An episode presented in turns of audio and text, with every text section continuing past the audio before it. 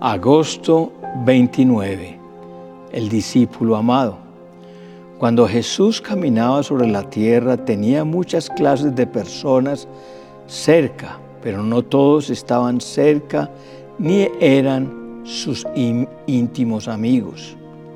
Primero, siempre que Jesús hablaba en público, era rodeado por una multitud que estaba cerca, pero no estaba interesada en su persona, sino que en lo que Jesús podía darles.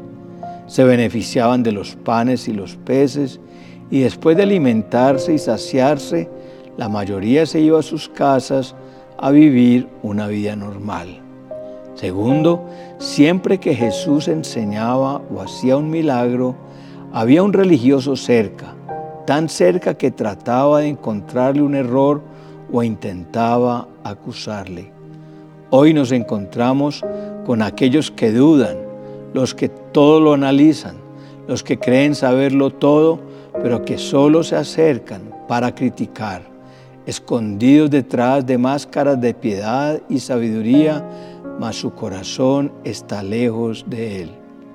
Tercero, los seguidores también estaban cerca de Jesús y algunos se volvieron discípulos. Podían profetizar, predicar, sanar enfermos, pero se quedaban satisfechos solo con el hecho de ser usados, pero no iban una milla extra. Cuarto, los amigos íntimos son los discípulos amados como Juan. No era que Jesús prefiriera a Juan, era que Juan prefería a Jesús. Juan renunció a muchas cosas para seguir a Jesús, era joven, tenía un trabajo estable como pescador, de seguro tenía metas y sueños personales, pero cuando conoció al Maestro, su vida experimentó un vuelco y quiso conocerle más y tener una amistad íntima con Jesús. Santiago 4.8 dice, acérquense a Dios y Él se acercará a ustedes.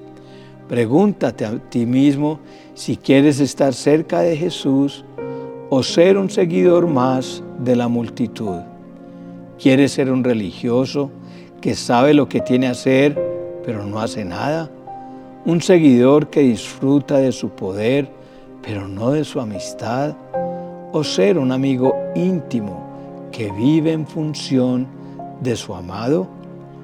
Yo quiero ser el discípulo amado de Dios. Lucas 24, 13 al 17 dice, ese mismo día, dos de los seguidores de Jesús iban camino al pueblo de Maús y unos 11 kilómetros de Jerusalén. Al ir caminando, hablaban acerca de las cosas que habían sucedido. Mientras conversaban y hablaban, de pronto Jesús mismo se apareció y comenzó a caminar con ellos pero Dios impidió que lo reconocieran. Él les preguntó, ¿de qué vienen discutiendo tan profundamente por el camino? Se detuvieron de golpe con sus rostros cargados de tristeza. Jesús escogió caminar con sus discípulos amados. Nosotros sabemos que somos amados por Dios, pero nos alejamos de Él poco a poco el amor en nuestro corazón se enfría y ya no sabemos reconocer su voz en medio de las voces que nos hablan todos los días. Dios tiene un código de comunicación contigo. Nosotros muchas veces somos como estos dos discípulos que iban por el camino, caminando con Él, pero sin reconocer su voz.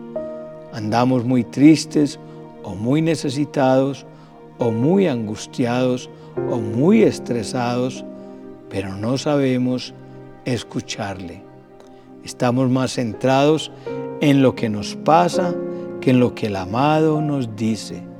Estoy caminando contigo, me reconozcas o no. Lucas 24, 28, para entonces ya estaban cerca de Maús y del final del viaje. Jesús hizo como que iba a seguir adelante, pero ellos le suplicaron, quédate con nosotros esta noche, ya que se está haciendo tarde. Entonces los acompañó a la casa. Al sentarse a comer, tomó el pan y lo bendijo. Luego lo partió y se lo dio a ellos. De pronto se les abrieron los ojos y lo reconocieron y en ese instante Jesús desapareció. Los discípulos no descubrieron a Jesús por sus palabras, sino por algo que no pudo ocultar, la verdadera identidad de Jesús, sus hechos. Los hechos de Jesús lo expusieron frente a sus amados, porque Él vivía por encima de lo que predicaba.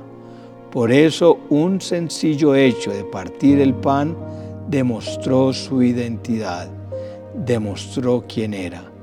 Su vida hablaba más que sus palabras. Podrás decir que la gente reconoce que eres una persona cristiana, que eres diferente sin necesidad de que les digas nada. Solo con ver cómo vives, cómo te comportas, cómo sirves y cómo respondes, demostrará qué tan discípulo amado eres de Dios. Así que dejemos de ser espectadores y seamos anfitriones de la presencia de Dios. Que tu casa sea llamada casa de oración. Que la morada de tu Dios sea tu corazón. Que cada mañana te recuestes en su pecho y puedas oír los latidos del corazón de Jesús diciéndote, te amo. Todos se fueron a sus obligaciones, todos me abandonaron y me dieron la espalda, pero tú te quedaste. Cuando seas el amado de Dios, el anfitrión de su presencia, Él vendrá y tomará su lugar trayendo consigo todo lo que hay en el cielo. Cuando Dios se manifiesta, la depresión y la enfermedad tienen que huir. Los demonios tienen que sujetarse solo porque te acompaña su presencia. Lucas 24, 32. Entonces se dijeron el uno al otro, ¿no ardía nuestro corazón cuando nos hablaba en el camino y nos explicaba las escrituras? Cada uno es discípulo de Jesús y tiene intimidad con Él.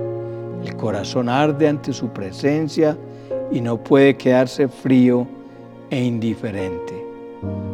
Así sea que uno no lo sepa escuchar, el corazón no puede dejar de sentir emoción y ese fuego de estar cerca de su amado. Enciende de nuevo tu corazón para ser su Juan, su amado, su Juanita, su amada. Busca entender sus palabras porque cuando las entiendas podrás obedecerlas y al obedecerlas podrás vivir una vida de integridad y sin doblez. En este momento y para terminar, te animo a que te escribas, le escribas una carta de amor a Dios como su discípulo amado que eres y esa carta la guardes en tu Biblia o en otro lugar.